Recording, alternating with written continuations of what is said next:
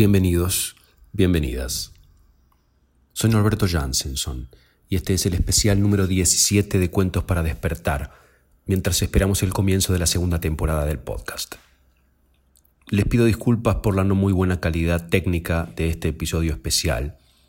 Como estoy a punto de emprender un nuevo viaje, tengo ya guardadas mis herramientas de grabación de siempre y estoy grabando este audio directamente en mi teléfono. El cuento que voy a compartirles ha sido subido a YouTube en el año 2014 y también fue grabado por el micrófono de la computadora en vivo sin edición de ningún tipo. Espero que la experiencia valga la pena. Recojo el guante que me arrojó Agustín Canolic, pidiéndome que vuelva a compartir este cuento de Jorge Luis Borges y cuyo título es El espejo y la máscara. Escuché el audio del video cuyo link me envió Agustín y sentí que podía bajarlo a un archivo de audio y subirlo como un episodio especial. Antes del cuento, les recuerdo que dentro de muy poquito, los viernes 20 y 27 de septiembre a las 21 horas, vamos a hacer únicas dos funciones de Una Noche Mágica, el espectáculo que concebí para celebrar un año de este podcast y cuyas dos funciones de julio se agotaron. Decidimos entonces hacer dos funciones más en el Teatro Regina, en pleno centro de la ciudad de Buenos Aires. Las entradas se compran en PlateaNet o en la boletería del teatro, Avenida Santa Fe 1235.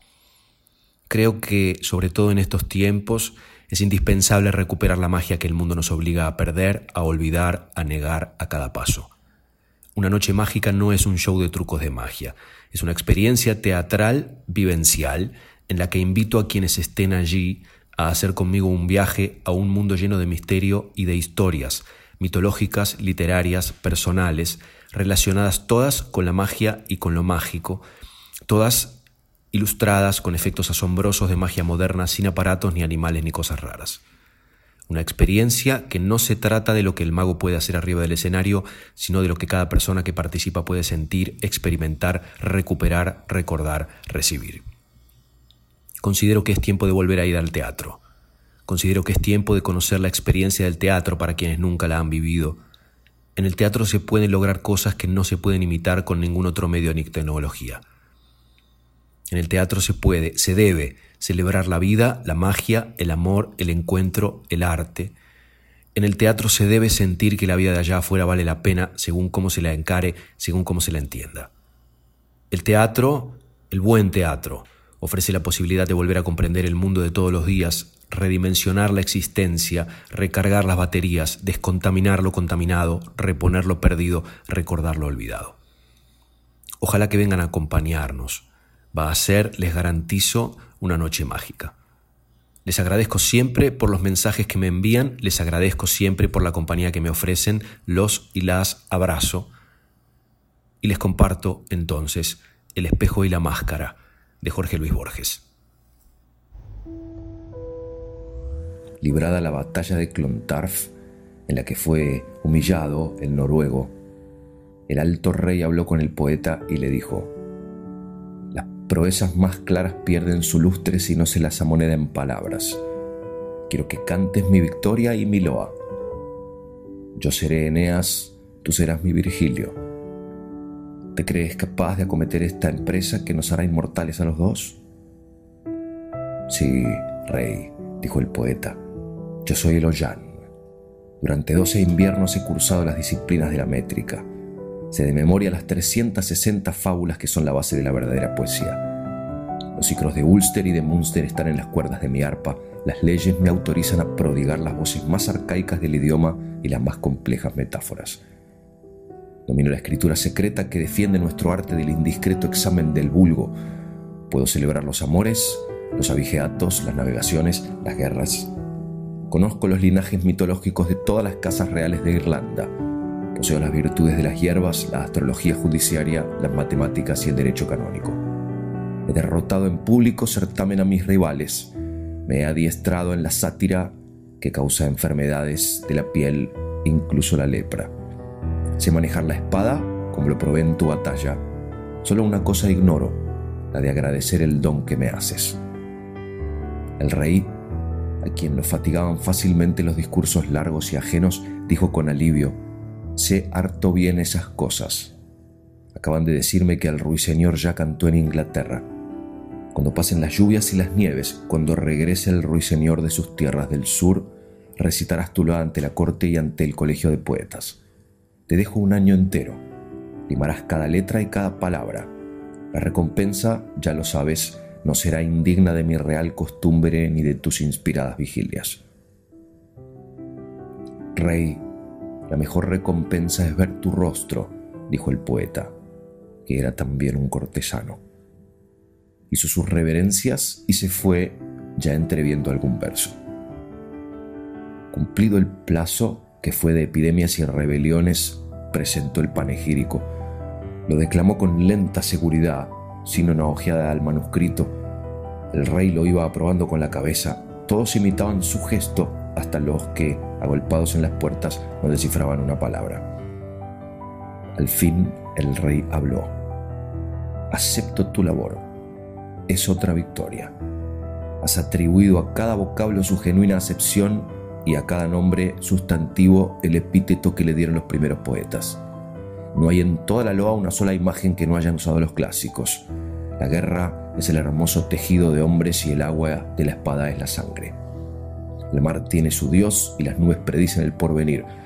Has manejado con destreza la rima, la aliteración, la asonancia, las cantidades, los artificios de la docta retórica, la sabia alteración de los metros. Si se perdiera toda la literatura de Irlanda, Omen Absit podría reconstruirse sin pérdida con tu clásica oda. Treinta escribas la van a transcribir dos veces. Hubo un silencio y prosiguió. Todo está bien y sin embargo nada ha pasado. En los pulsos no corre más a prisa la sangre, las manos no han buscado los arcos, nadie ha palidecido Nadie profirió un grito de batalla, nadie opuso el pecho a los vikingos. Dentro del término de un año aplaudiremos otra loa, poeta, como signo de nuestra aprobación, toma este espejo que es de plata. Doy gracias y comprendo, dijo el poeta. Las estrellas del cielo retomaron su claro derrotero otra vez cantó el ruiseñor en las selvas sajonas y el poeta retomó con su códice menos largo que el anterior. No lo repitió de memoria, lo leyó con visible inseguridad, omitiendo ciertos pasajes, como si él mismo no los entendiera del todo o no quisiera profanarlos.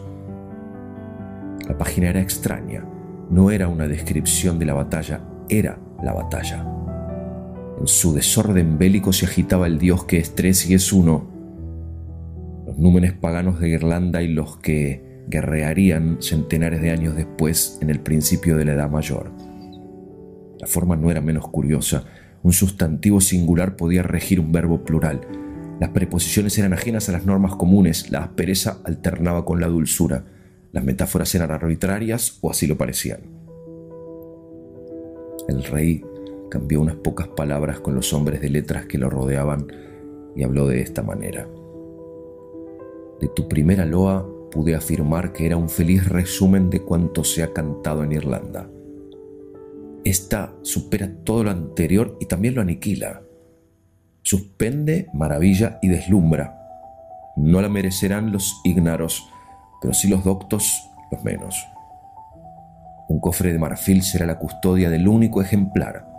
De la pluma que ha producido obra tan eminente podemos esperar todavía una obra más alta agregó con una sonrisa. Somos figuras de una fábula y es justo recordar que en las fábulas prima el número 3. El poeta se atrevió a murmurar. Los tres dones del hechicero, las tríadas y la indudable Trinidad. El rey prosiguió. Como prenda de nuestra aprobación, toma esta máscara de oro. Doy gracias y he entendido, dijo el poeta. El aniversario volvió.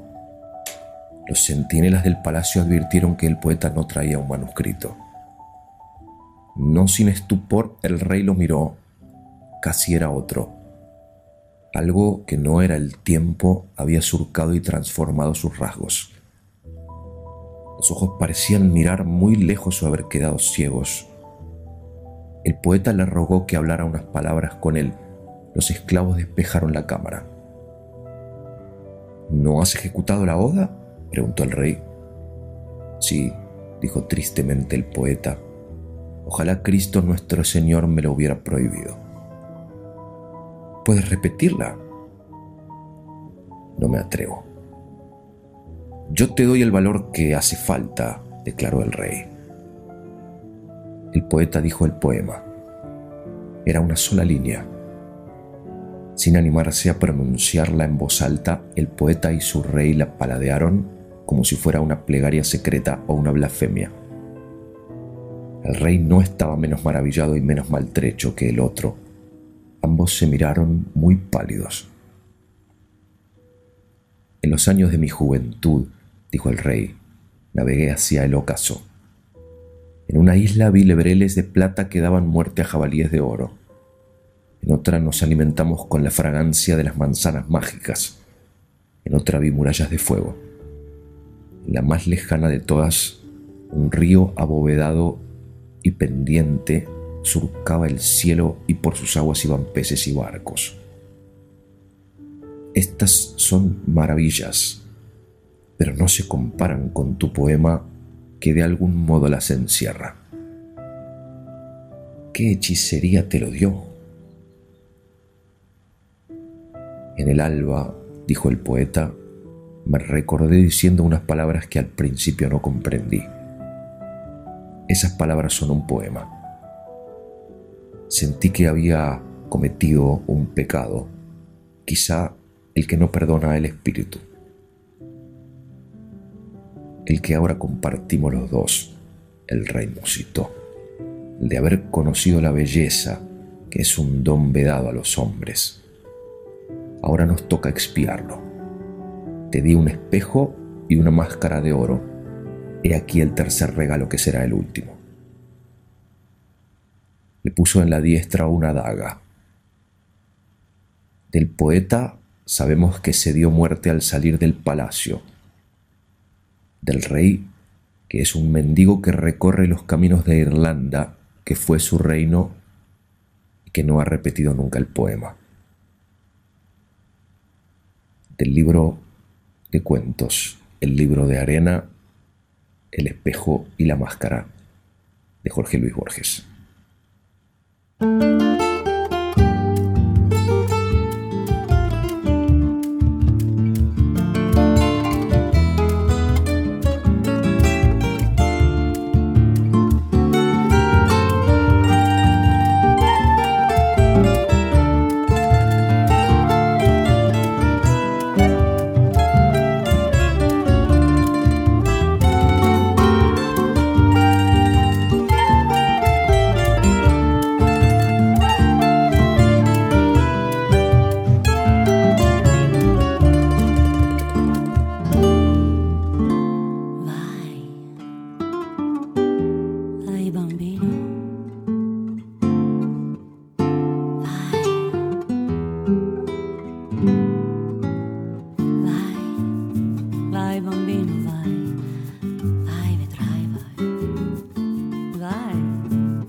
vicino, dai vedrai.